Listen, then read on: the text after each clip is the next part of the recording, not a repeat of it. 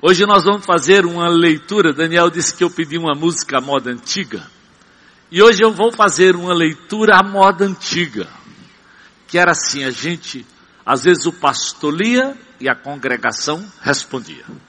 Às vezes os homens liam e as mulheres respondiam. Então por isso hoje nós vamos ficar de pé para ler três versículos do Salmo 127, exatamente a moda antiga, né? A Edna lê com as mulheres e eu vou ler com os homens. Vai estar tá aí o texto das mulheres e o texto dos homens. Vamos lá. Vai aparecer mulheres lá e a gente, como sempre, vai mostrar nossa força, não é? Vamos lá, mulheres. Se não for. Homens, será inútil trabalhar na construção. Se não é o Senhor Homens, será inútil a sentinela montaguarda. Será, será inútil, inútil levantar. Homens, trabalhando arduamente por alimento. Concede sono àqueles a quem ama. Juntos, os filhos, filhos são herança do Senhor, uma recompensa que Ele dá. Uhul. Amém? Amém. Obrigado, Jesus, por essa instituição família, criação do Senhor. E eu quero pedir a tua bênção nesse instante, enquanto nós, como igreja, estudamos a tua palavra sobre um assunto tão relevante. Nos abençoa, Deus. É a minha oração nesse instante, em nome de Jesus. Amém. Nesses três versículos, o sábio Salomão fala pelo menos quatro vezes sobre o nome do Senhor. E tem uma quinta vez implícito, quando ele deixa claro que a recompensa que ele dá, quem dá? O Senhor. E ele diz: olha, se não for o Senhor que cuide da casa, é inútil. Por isso que aquela senhora deixa claro para aquela jovem que sem oração, sem dependência de Deus, sem comunhão com o Senhor, sem dobrar os joelhos, é muito difícil, querido, ou diria, é impossível ter um casamento que subsista e que seja relevante. É muito claro que o salmista diz sobre família. E muitas famílias hoje estão vivendo exatamente essa inutilidade, porque se busca tudo menos a Deus. E pasmem, às vezes até dentro das comunidades evangélicas. Pessoas buscam realização profissional mais do que qualquer coisa. Dinheiro mais do que qualquer coisa. Prazeres, noitadas, rede social, gastam muito mais tempo em rede social do que com Deus. E do, às vezes do que com os filhos. Pior. Mais tempo às vezes na rede social do que com o marido ou com a esposa. Quando a Bíblia diz, oh, minha filha, meu filho, deixe até pai e mãe para priorizar o seu casamento, seu marido, sua esposa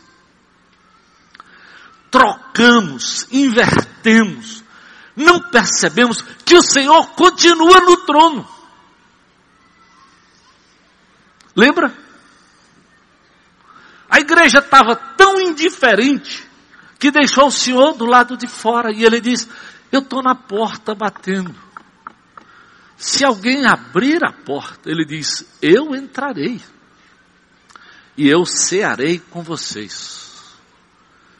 Então, queridos, faz do teu quarto, faz da tua casa, faz do teu carro, faz do, quem sabe, da tua mesa de trabalho, um lugar onde você pode adorar, orar e clamar a Deus pela sua família. Um homem evangelista fervoroso, fundador de várias igrejas, chamado Moody, filho, preste atenção, filho de um pai alcoólatra. Porque, meu querido, quando Jesus entra na vida, ele muda, não importa. Eu sei de onde eu venho. Eu sei como foi a família que eu completamente longe de Deus. Completamente errada do ponto de vista de valores, de respeito, de honra, marido e mulher. E aqui vem um homem numa situação pior do que a minha, porque pela graça de Jesus eu não tive um pai alcoólatra. Eu tive tios alcoólatras, mas não tive um pai alcoólatra. E olha o que esse mundo, o que esse homem diz. E serve para nós homens. Presta atenção. Se você é homem, não importa se casado, solteiro, presta atenção nessa frase. O mundo, olha aí, o mundo ainda está por ver o que Deus pode fazer com, presta atenção, para e através de um homem que ele seja total e completamente consagrado.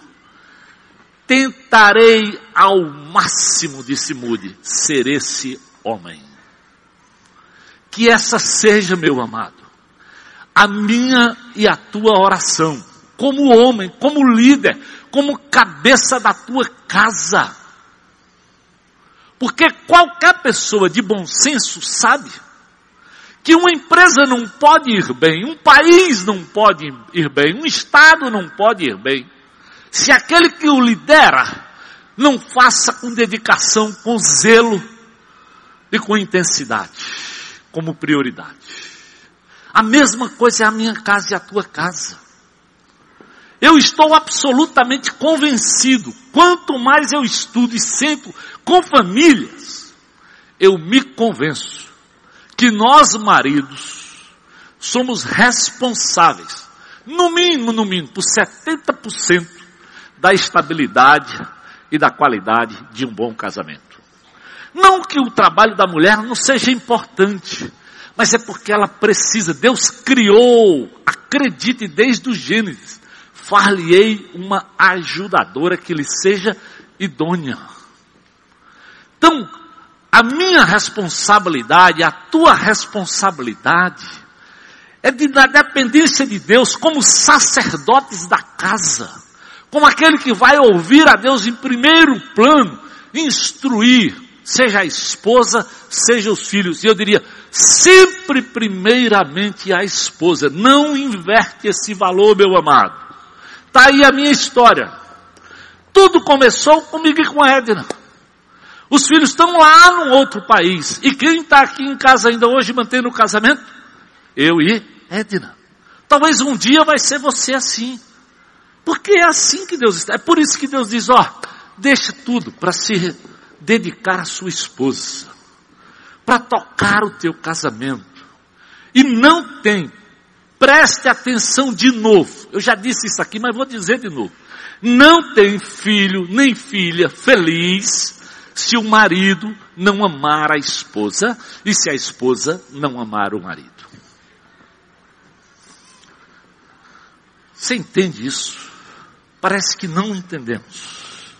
Nossa religiosidade atual, nós buscamos muito a figura de um Deus conveniente, um Deus de utilidade imediata, promovido muito mais por uma oportunidade qualquer do que pelaquela decisão de quietude, de comunhão com Deus. Olha, já no Velho Testamento, lá no livro de 1 Reis, nós encontramos uma história de o rei Jeroboão, que liderou Israel por mais de 22 anos, porque ele facilitou o culto a pessoas, reduzindo Deus a uma divindade local, visível. Ele simplesmente queria promover suas próprias ambições. E é uma pena que às vezes, como maridos ou como esposas, nós estamos muito mais em casa tentando promover as nossas ambições, os nossos sonhos. Não interessa. Se ele não está fora, deixa fora. Fica para trás. E isso aconteceu lá em Israel. Acontece nos dias de hoje, nos casamentos, e pasme, acontece nas igrejas. É comum hoje comunidades em que está lá a foto do, do, líder como se fosse o lugar a você adorar. E se ele passar a mão, olha só, alguns já fazem assim, ó, aí todo mundo quer comprar o lencinho dele depois do culto. Comprar lenço suado de um cabeção como eu, você não é louco. Sei que você tem juízo.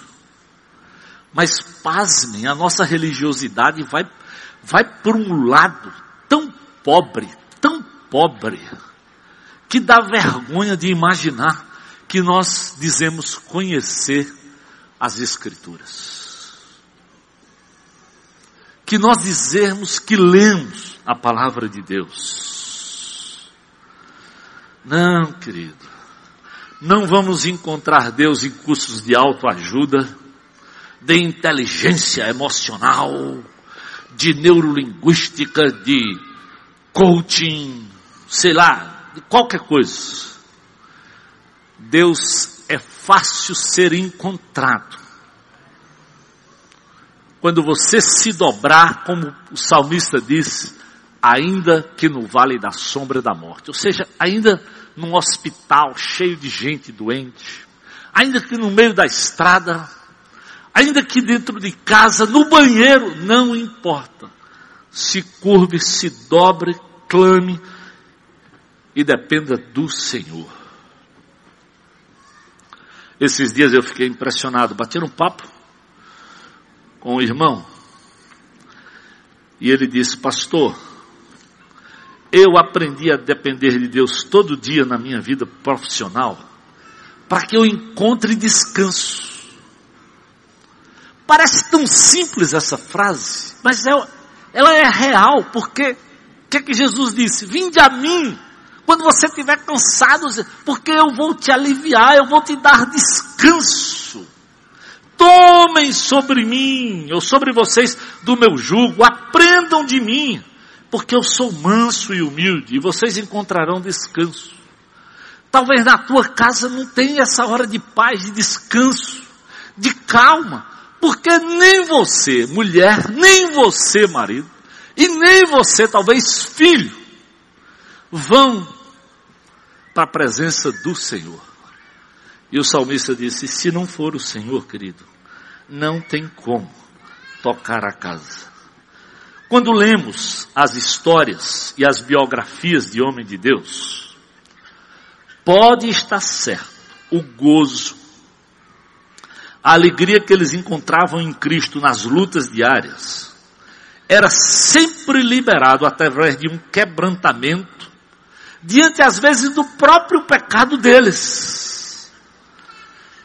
que os levava então, à medida que eles se dobravam, a abandonar a prática errada e, e reverentemente irem para a presença do Senhor. Creia, querido, que quando eu vou para a presença de Deus, Deus não me usa para mudar o outro. Deus vem para mudar a mim mesmo. E por isso que muitas vezes nós não temos coragem de orar, porque nós sempre acreditamos, desde o Gênesis, que o problema é do outro. E por isso, desde o Gênesis, se foge da presença de Deus. Porque ele é o culpado. Ela está errada. E você fica a vida inteira tomando café morno a vida inteira tomando café morto, vivendo um casamento pobre e medíocre.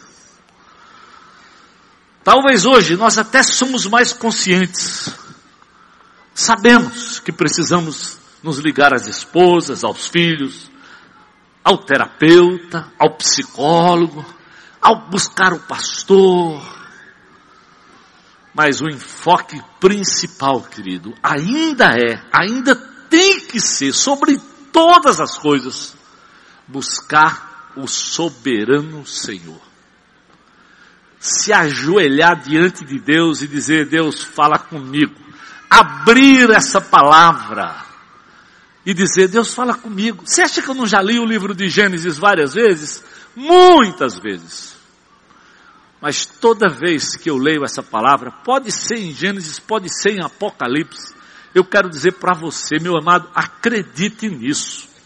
Esse velho pastor, com mais de 40 anos andando com Jesus, mais de 35 anos de casado, precisa todo dia ainda ouvir, ouvir Deus falar comigo. Porque senão, eu noto, eu percebo que eu nem falo com sequer autoridade. Porque a autoridade não é minha. A autoridade é daquele que é o Senhor da minha vida. E se ele não tiver no controle, como diz o salmista, o sentinela vai vigiar em vão. Nós vamos ficar perdendo tempo. Olha aqui em Deuteronômio capítulo 6, desde o Velho Testamento. Gente, presta atenção nisso, meus amados e minhas amadas.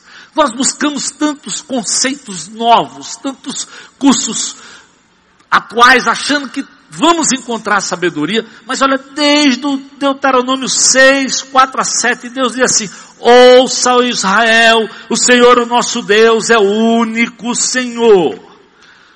Presta atenção, só há um Deus, só há um Senhor, é o Deus Todo-Poderoso que a Bíblia revela, o Deus Pai, o Deus Jesus Filho e o Deus Espírito Santo. E o que, é que a Bíblia diz? Ame o Senhor seu Deus de todo o seu coração, de toda a sua alma e de todas as suas forças. Que todas essas palavras que o Senhor nos ordenou e deixou nesse livro estejam no meu e no teu coração. Aí sim, depois de estar no nosso coração, o que é que ele diz? Ensine com persistência a seus filhos. Converse sobre elas quando você estiver sentado em casa, quando você estiver andando pelo caminho, ou pelo trânsito de Fortaleza, ou no engarrafamento, quando se deitar e quando se levantar. É tão simples que às vezes a gente acha que não, não, não tem jeito. Porque não separamos tempos, não fazemos isso. O velho patriarca vai para o cerne da questão. O velho Davi vai para o cerne da questão. Tem que apontar para Deus, porque, meu amado, Deus é amor. E se existe uma coisa que toda casa precisa, se existe uma coisa que toda mulher precisa, é ser amada. Que todo marido precisa, é ser amado. Que todo filho precisa, é ser amado. Então, se nós não recebermos desse amor, Jesus é claro, eu sou a videira, vocês são ramos. Se vocês não vierem a mim, não vai fluir, não vai passar vida, meu amado, não vai passar amor, não tem como viver um casamento saudável sem entendermos essas coisas. Então, só esse amor que vem lá do céu pode passar vida. Olha só uma frase que, foi nos entregue ontem, da Cora Coralina. Olha só o que ela escreveu, e eu quero que você acompanhe aqui, ó. Não sei se a vida é curta ou longa para nós, mas eu sei que nada que vivemos tem sentido se não tocarmos o que? O coração de pessoas. Muitas vezes basta ser colo para aquele que acolhe, braço para aquele que envolve, palavra que conforta, silêncio que respeita, alegria que contagia, lágrima que corre, olhar que acaricia, desejo que sacia, amor que promove isso não é coisa do outro mundo, mas é o que dá sentido à vida. Isso é o que Jesus fez todo o tempo, todo o tempo, todo o tempo. Eu vivo cansado de dizer para os jovens, e vivo dizendo para mim mesmo, É pela graça que essa igreja tem três pastores que já com mais de 35 anos de casado. Mas, meu amado, eu quero que você saiba, o modelo de casamento não é o meu, não é o do Armando, não é o do Alcimou. A Bíblia dá o modelo. É como Jesus ama a sua igreja. Não importa que família você venha, não importa que pai você tem ou teve. Eu e você temos em Jesus e a relação dele com a sua igreja um modelo para praticarmos e para vivermos um casamento bem sucedido. Quando Deus institui essa ordem de autoridade e responsabilidade para cada um, que é o nosso tema de hoje, né? Afinal de contas, nós vamos falar sobre quem eu sou na família. E olha só qual é o gráfico total. Coloca aí, pessoal, para a gente perceber.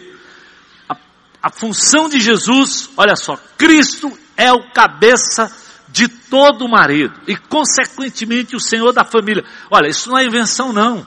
Você pode ir lá em 1 Coríntios 11:3, eu vou dizer, vou, vou ler para você. Deus instituiu essa ordem muito claramente. Você pode ler lá, olha lá. Quero, porém, que entendam que o cabeça de todo homem é Cristo. Vamos lá. E o cabeça da mulher é o homem. E o cabeça de, Deus, de Cristo é Deus. Então Deus estabelece, Paulo deixa isso claro. Em Colossenses 3,20 ele diz o quê? Ei, filhos, obedeçam aos seus, pés, aos seus pais como ao Senhor. Então, qual é? Volta de novo a figura lá. Então, olha aí, filhos obedeçam ao seu, olha lá, Cristo, cabeça do marido, Senhor da família, tá certo? Marido, cabeça da mulher, autoridade principal sobre os filhos, esposa, ajudadora idônea, autoridade secundária sobre os filhos, filhos, obediente aos pais no Senhor. Se você olhar em cada um dessas coisas, em cada detalhe, ele diz: marido, ame como Cristo, ou seja, qual é o modelo? Jesus. Mulheres sejam submissas aos maridos como ao Senhor. Filhos obedeçam aos seus pais como quem obedece ao Senhor. Então, quem é que realmente manda? Quem é que realmente faz diferença? Quem é que realmente muda a situação? Quem é que realmente tem poder? É o Senhor. Mas às vezes tu fica brigando para querer um poder quando tu não vai à presença de quem tem poder, seja marido, seja filho, seja esposa. O desafio é volta para o Senhor. Só o Senhor Jesus pode mudar, querido. A liderança do marido é olha para Jesus em todos os aspectos, até na hora de falar. Presta atenção. Quando Jesus prega o primeiro sermão dele, primeiro sermão dele, lá em Lucas 4, 22, ele ainda estava em Nazaré. Ele nem tinha ido para a beira do, do lago, lá, ou do mar da Galileia, como se chama reunir os discípulos. Ele muito menos tinha ido para Jerusalém. Quando ele dá a primeira palavra dele em Nazaré, olha só como é que foi. Solta o versículo aí para a gente ler juntos. Todos falavam bem dele e estavam admirados com as palavras de quê? De graça que saíam dos seus lábios. Desde o princípio, meu amado, Jesus transmite graça. E se existe um lugar que precisa de graça, é na família. Para que ela não viva uma desgraça. É simples assim. Eu nunca esqueci quando eu vi uma frase que fez todo sentido para a minha vida. No quartel, a autoridade se estabelece pela posição, pela patente. Mas dentro de casa, a autoridade se estabelece por modelo, por graça, por vida, por dependência de Deus, por uma relação pessoal. Não é pelo grito, porque a Bíblia diz que gritaria, meu amado, minha amada irmã, é coisa da carne. baixa a voz, silencia. Vai para o Senhor. Vamos orar mais e talvez falar menos. Capítulo 4, versículo 36. Diz assim: Todos ficavam admirados. Pode soltar o texto aí. Todos ficavam admirados. E diziam uns aos outros. O que é que eles diziam uns aos outros? A que palavra é esta? Já pensou? Já pensou como seria se os teus filhos admirassem a tua palavra? Se a tua esposa admirasse tua palavra? Mas às vezes nós nos distanciamos tanto de Deus, ficamos tão sem graça, que a sensação é querer distância. Porque é o marido grosseiro, rude, quer vencer no braço, quer vencer no grito. Meu amado, é simples de pensar. É simples de pensar. Eu nunca esqueço, eu já disse isso para vocês, mas eu nunca esqueço como meu pai, da primeira vez que nós nos encontramos depois que eu me converti, ele disse uma coisa tão real, que eu digo, é verdade, era é real. Eu cheguei pela primeira vez na minha cidadezinha e fui com meu pai para a inauguração de uma fábrica de doces lá em Arco Verde. Que Arco Verde era, era considerado uma, uma cidade que produzia muito doce e meu pai tinha um mercado naquela cidade. E quando eu cheguei naquela fábrica, alguém disse, Zezé, eu fiquei sabendo que esse teu filho agora é crente, é verdade? Meu pai disse, é verdade, por incrível que pareça, é o primeiro. E tu vai ser crente? Meu pai disse, não, não, isso aí eu ainda não sei não. Aí, aí ele disse, mais uma coisa eu quero lhe dizer. Olha o que meu pai disse.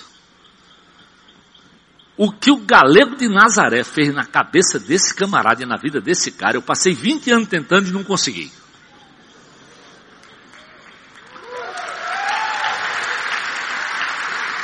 Para ele, a ele, Jesus. Meu amado, quando eu olho para 35 anos casado com Edna, vindo da bagaça do modelo que eu recebi, e dizer assim, Senhor, obrigado porque eu sou marido de uma mulher só. Eu sei que é graça, é poder, é bênção, é presença de Deus, não tem outra receita. Não tem outra receita. Por que, que nós vamos brigar para querer mudar o outro se só o Senhor muda alguém? Por que tu quer sentar no trono? Se quem tem que estar no trono é quem manda. E quem manda é o Senhor. E manda na tua vida. E se ele não mandar na tua vida, é por isso que não funciona nada na tua casa. É por isso que não dá certo, seja homem, seja mulher. Ah, querido, nós somos chamados a nos unir, a nos envolver em graça, em amor, em compreensão.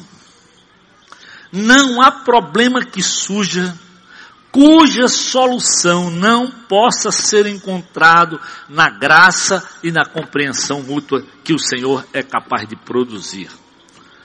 Todo reino dividido subsiste, mas se no, na tua casa, quem controla o reino, quem controla tudo, for o Senhor, não tem divisão. Quantas vezes eu tinha que dizer para Eda e Eda dizer para mim, quando eu te conheci eu já era feliz em Jesus e eu vou continuar feliz. Quando você me conheceu, você já era feliz em Jesus e você tem que continuar feliz. Então é nele que nós vamos ter que encontrar a nossa felicidade. Se ele já era feliz, se eu já era feliz sem te conhecer com Jesus, se tu já era feliz sem me conhecer com Jesus, por que é que nós vamos perder agora o rumo? É nele que nós vamos encontrar. Porque nele eu aprendo a perdoar, eu aprendo a abraçar, a valorizar, a respeitar, a entender, a me curvar, a esperar, a tanta coisa que num casamento e numa família nós precisamos. Ah, Senhor.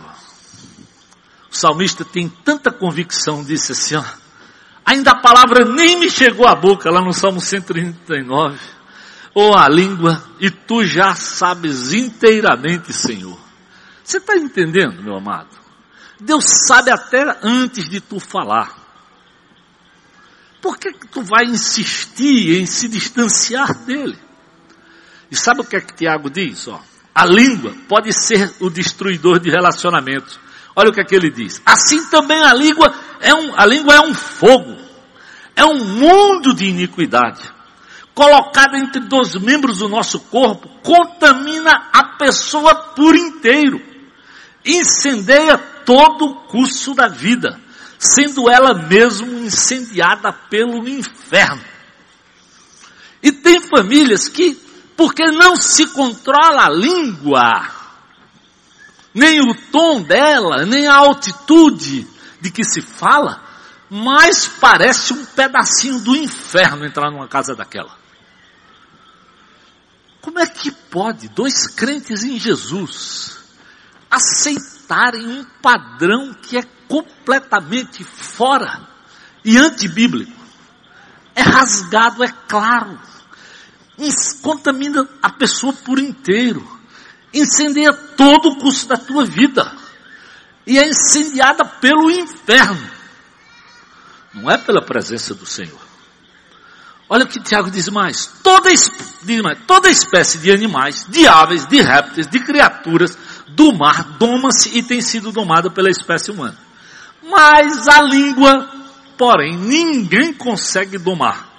É mal incontrolável, cheio de veneno mortífero. Percebe? Lá é inferno, aqui é veneno mortífero. Aí eu pergunto, como é que anda tua língua, pai?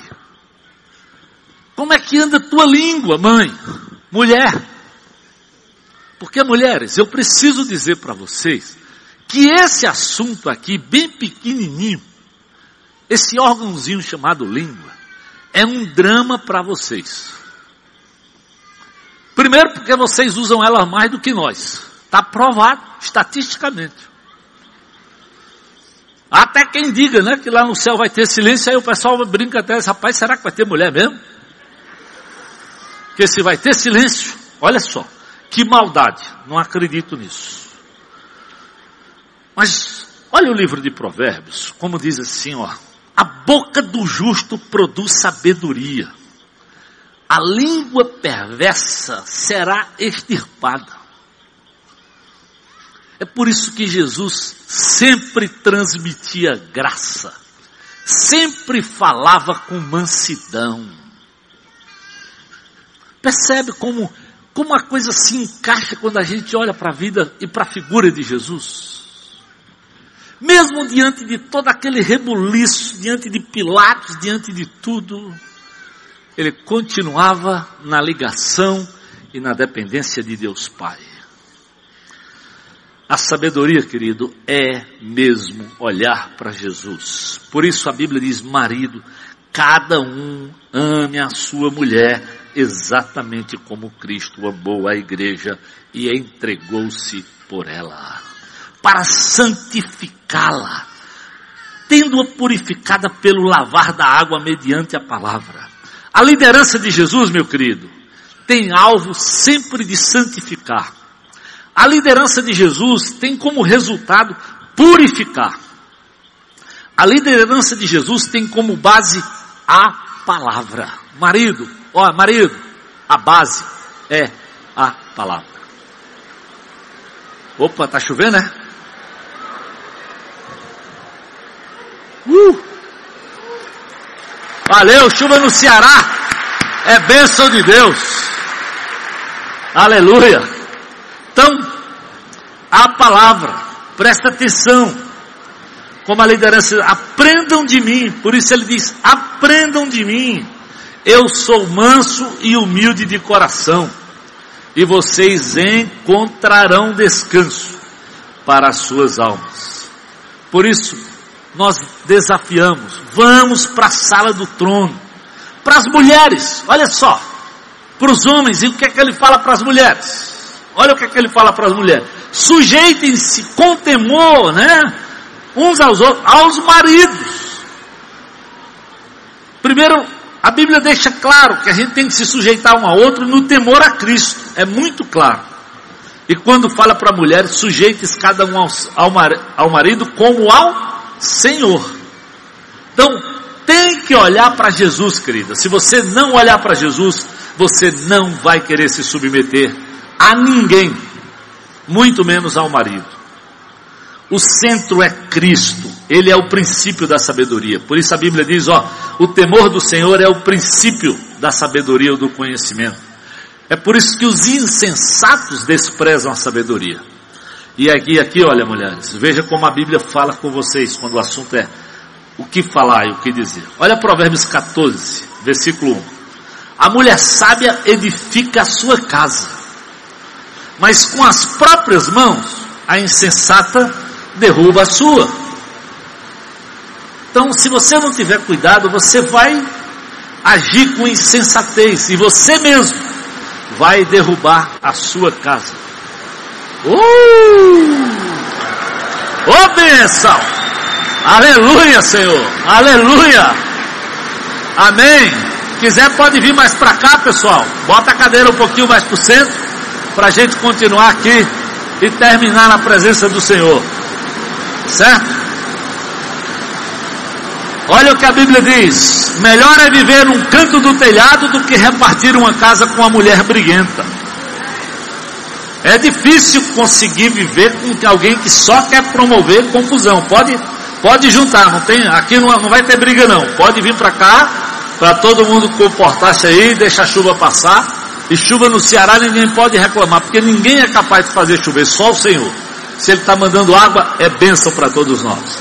Então, presta atenção, mulheres. Melhor viver um canto do telhado do que repartir a casa com uma mulher briguenta. Melhor viver no deserto, diz Provérbios 21, 19. Olha só. Melhor viver no deserto, num lugar sem água, do que com uma mulher briguenta e amargurada. Então, minha amada, querido, pensa bem no que você vai falar. Eu sei que vocês são emocionais, eu sei que às vezes você fala sem pensar, mas acredite, pode machucar e machucar de forma muito pesada. Então, Deus não quer isso.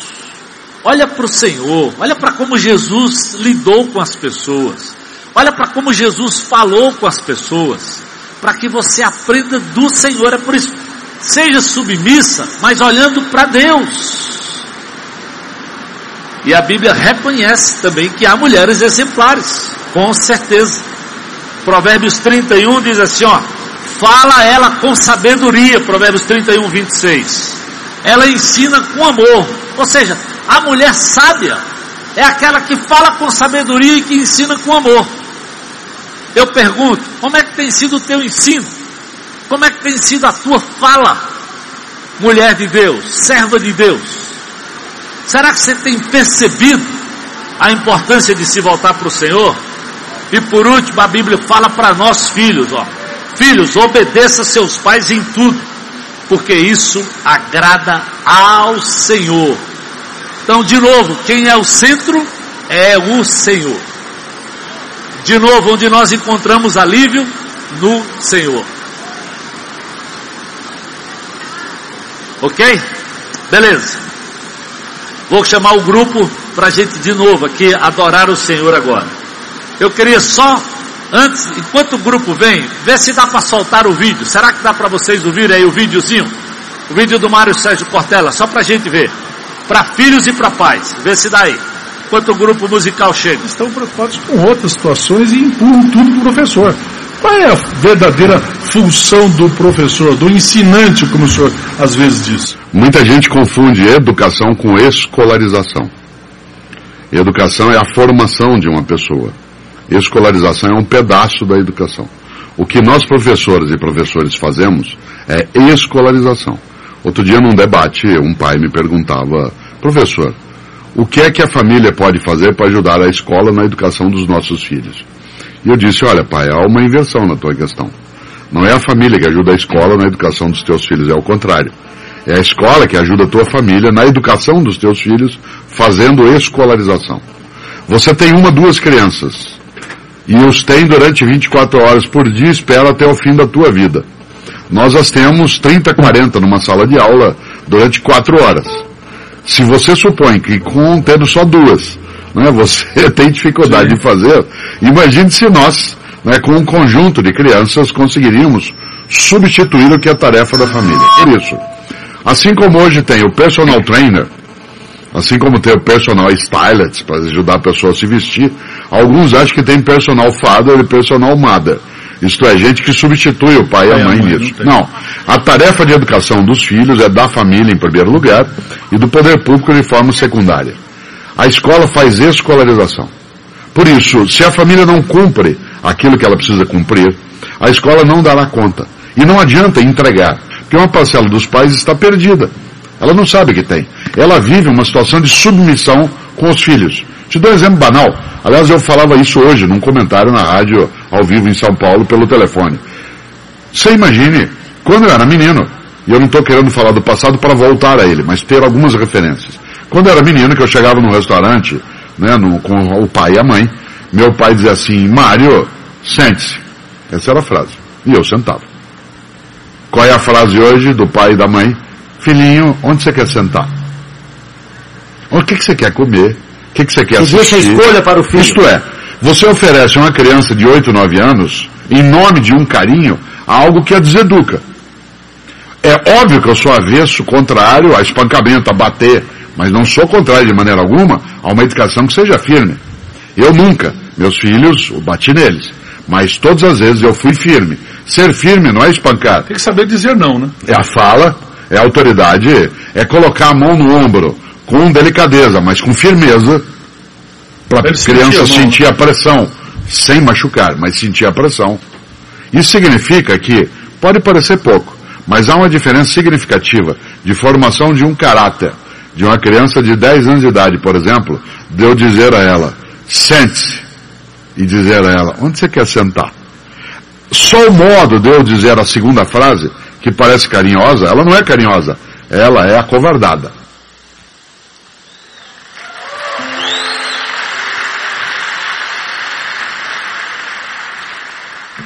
Sabia que muitos de nós hoje nos acovardamos para liderar esposas e filhos.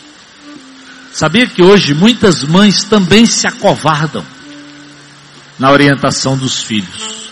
É por isso, querido, que nós temos que colocar Jesus como centro de tudo. É por isso que nós temos que nos curvar e buscar nele, pedir dele autoridade, porque ele é autoridade sobre a minha vida, sobre a vida da minha esposa e sobre a vida dos meus filhos. E quando eu peço a ele, eu peço a quem pode mudar o coração de uma esposa, quando ela ora, ela ora a quem pode mudar o coração de um marido, quando nós oramos, oramos aquele que tem autoridade para mudar o coração dos filhos. E eu quero que você saiba, o Senhor tem poder para mudar a tua história de vida. Não importa como você está aqui hoje. Não importa qual é a tua história, como a do Mude, filho de pai alcoólatra, longe de Deus. Eu espero que você dê ouvidos à voz do Senhor.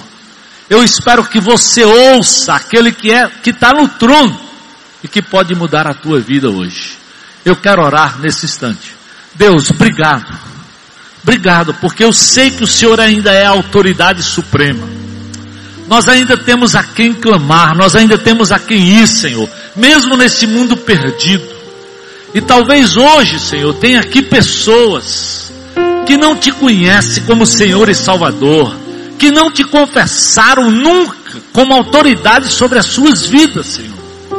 Não importa a história que eles trazem, Hoje é dia de dizer: eu preciso de Jesus, eu preciso dessa autoridade, eu preciso dessa graça, desse Deus que é capaz de me usar para abençoar o meu casamento, abençoar a minha esposa, abençoar os meus filhos. Se você está aqui e nunca entregou sua vida a Jesus, quem sabe hoje é o teu dia de encontrar, de dizer, pastor, eu preciso de Jesus mesmo para Ele mudar a minha história, para Ele mudar a história da minha casa, da minha família. Alguém que hoje quer fazer essa decisão, aí onde você está, levante o seu braço. Eu quero orar por você. Aleluia. Amém. Glória a Deus. Mais alguém aí onde você está? Levanta. Amém. Glória a Deus. Estou lhe vendo lá. Dê um abraço aí nessa pessoa. Tem mais alguém? Fica de pé. Fica de pé para a gente lhe abraçar. Tem mais alguém aí que quer tomar essa decisão lá atrás? Glória a Deus. É preciso ter coragem mesmo. Mas acredite, tua história de vida vai mudar. Tua família vai mudar porque Jesus muda.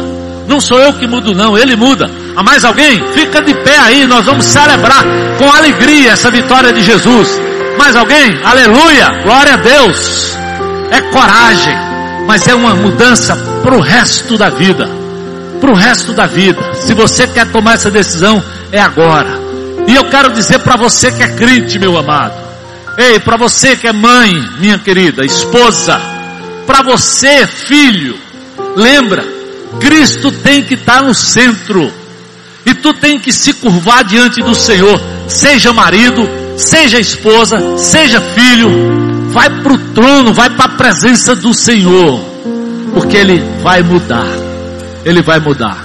Enquanto nós cantamos, eu vou pedir para você que tomou a decisão para Jesus, venha para cá. Para você que é crente em Jesus, preste bem atenção.